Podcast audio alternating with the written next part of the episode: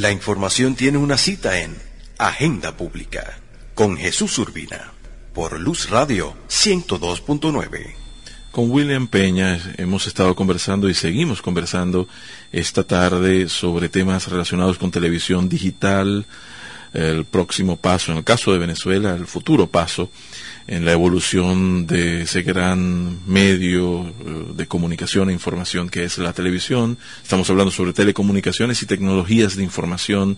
y comunicación. Y nos vamos a detener en un tema que ya asomó William Peña y que mm, eh, por lo menos públicamente se conoció este domingo eh, a través de la publicación en el diario El Nacional de un reportaje de Hernán, Hernán Lugo Galicia, periodista egresado, por cierto, de la Universidad del Zulia, sobre eh, los elementos que no han tomado mucha publicidad en cuanto a las inversiones que en tecnologías de comunicación e información está haciendo el gobierno. Y hablaba justamente de ese proyecto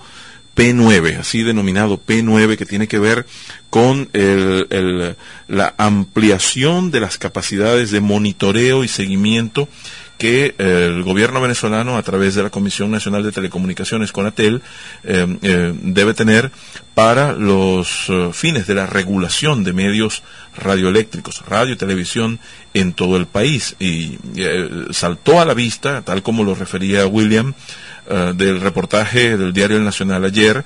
que hay una intencionalidad política y una dirección que se le quiere dar en términos estrictamente políticos a ese monitoreo, incrementando las posibilidades de Conatel para revisar los contenidos de la radio y la televisión en Zulia, en Nueva Esparta, en Carabobo, en los países que están eh, gobernados por, eh, digamos, las distintas... sí, en los países dije. Vaya, en los estados donde la oposición nacional está gobernando. Eh, ¿Cómo es esto? ¿Qué, ¿Qué, es lo que realmente es, eh, puedes decirnos en relación con, con, el tema de ese famoso proyecto 9, que es como el área 51 de, de, la, de las telecomunicaciones en Venezuela? Bueno, desde el punto de vista de, de, monitoreo, desde hace mucho tiempo el, el, gobierno ha querido de una otra manera pues, fiscalizar todo lo que está haciendo la,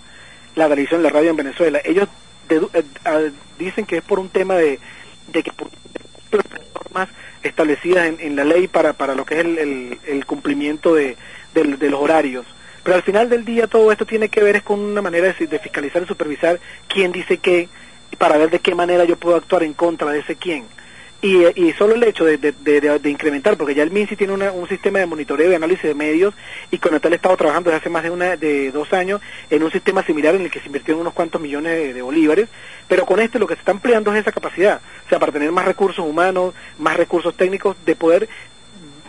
ver y profundizar la supervisión de todo lo que está pasando. Pero lo preocupante es que te lo están haciendo ahora en día en los estados donde, donde la oposición es gobierno. O sea, y ahí, y ahí el tema político es lo que más preocupa, porque lamentablemente, profesor, en este país todo se politizó. O sea, y, y estamos en un momento tan crítico en el que prácticamente el desarrollo del país, la evolución del país depende de, la política y no depende del conocimiento, ni, ni, del tecnicismo, ni de la inteligencia, ni de la, ni de la intención, ni del gobierno, ni de los privados, ni del Estado. Pero qué paradójico que en esos estados entonces eh, gobernados por la oposición, el gobierno nacional invierta millones de bolívares en seguimiento, monitoreo, en, en fiscalización de los medios de radiodifusión sonora y televisión, cuando, por ejemplo, tenemos en este momento, en esos mismos estados, por cierto, en eh, Carabobo es eh, así, un poco también en, en Zulia estos problemas de contaminación de agua y de, de, digamos, bajas capacidades para asegurar los servicios públicos fundamentales.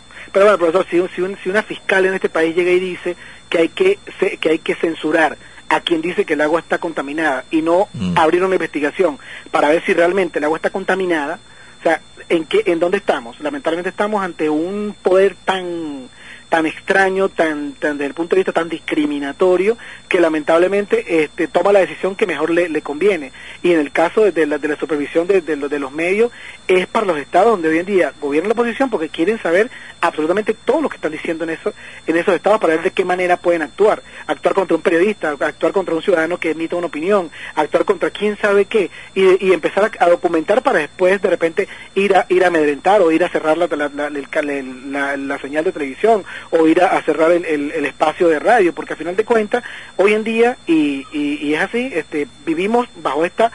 sombra en la cual muchos medios se tienen que autocensurar por temor a perder la concesión. Y hoy en día, más cuando las concesiones no se, no se otorgan o no se dan los beneplácitos por, como antes, que se dan por 20 años, se dan entre 3 y 5 años. Entonces tú tienes, como, como dueño de un medio, tienes esa, esa, esa espada allí en donde no puedo invertir porque no sé si me la van a quitar. Y además de eso no puedo, no puedo abrir, hablar como debiese hacerlo, porque me la pueden Porque hay la posibilidad de la sanción, una, una sanción tan fuerte como la que le han como impuesto la de que son dos millones de dólares. Mm. Son, es, una montaña de dinero muy grande en donde lamentablemente pues el canal me imagino que irá a buscar recursos de, sus socios para, para, mí me parece, ahí me parece una cosa interesante y, y siempre lo he querido escribir, para lo he escrito. En esa, en esa, en esa, en el caso de Globovisión, donde tiene que pagar esos dos millones de dólares, el Estado tiene que también hacer un pago de eso, porque el Estado es dueño de un porcentaje de Globovisión que es el porcentaje que tenía Nelson Mercerhan a través de su compañía, que es un 25%. Si al canal le corresponde pagar todo eso y el canal no tiene para poder cumplir con esos ingresos brutos de, pagar eso,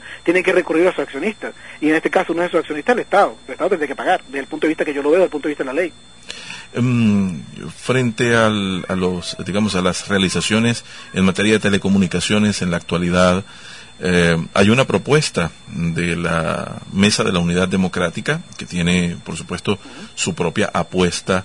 a la, de cara a la cita electoral del 7 de octubre. Eh,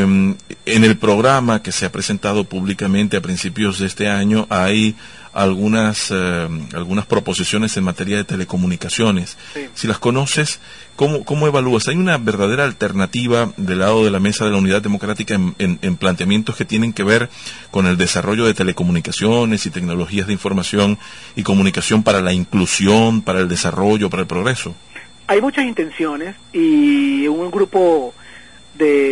gente vinculada a, las telecomunicaciones y a las comunicaciones han trabajado en, en una especie de, de, documentos para dar, para dar este, propuestas. Propuestas como, por ejemplo, que el Estado tiene que convertirse en un verdadero regulador y no en un actor principal de las telecomunicaciones, propuestas en donde se, en donde se, se, se, se, incluye que en el caso CanTV esta empresa debiese ser vendida una porción de la compañía, la mayoritaria, para que volviese de repente a, impulsar y a estimular el, desarrollo de las telecomunicaciones como, el, prácticamente como el eje fundamental de todo, porque al final de cuentas CanTV hoy en día es el, monopolio en casi todos los segmentos. Y propuestas para, no solamente para eso, sino para realmente desarrollar las telecomunicaciones en Venezuela, que los servicios desde el punto de vista del Estado, del gobierno, se conviertan en servicios en servicio para la gente a través del, del, del, contenido de Internet, a través de que la gente deje de estar de repente haciendo largas filas hoy en día para sacar un pasaporte o para otras cosas. hay muchas propuestas que hay que llevarlas todas ellas eh, someterlas a grandes análisis, pero sí hay grandes intenciones del lado de, lo,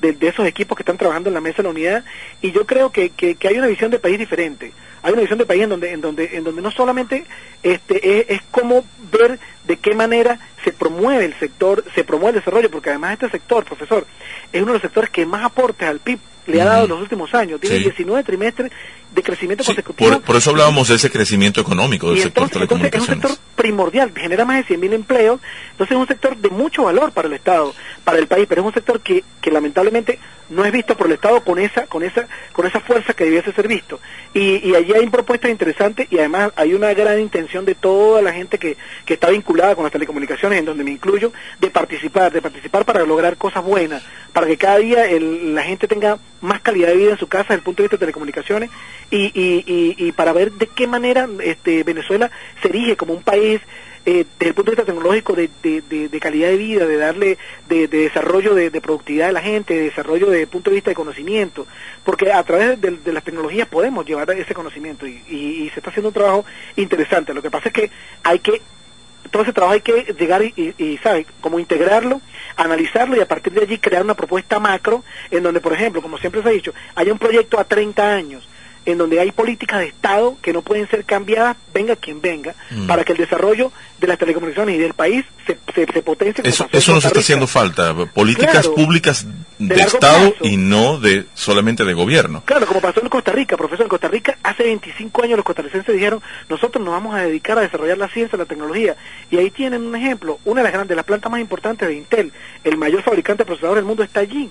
tienen grandes potencialidades con, temas de la NASA. ¿Qué pasó con los indios? En India dijeron hace 23 años, vamos a desarrollar software, y hoy en día son uno de los grandes desarrolladores de software del mundo, tienen 20 millones de investigadores desarrollando software, entonces son unos mm. dioses de software en el mundo. ¿Por qué nosotros no podemos? quizás Lo, quizá lo que falta en Venezuela también es que unos y otros en, en el espectro político realmente propongan a la gente estos temas para ser discutidos ampliamente. Claro, eso es lo más importante y además que, como yo siempre he dicho y siempre política de Estado a largo plazo. No importa que esté el blanco, el rojo, el azul, el amarillo o el negro, pero todos siguen la misma línea. De esa manera que se logra el, éxito. Si no, vamos a seguir cambiando de gobierno, cambiando de política y nunca vamos a avanzar.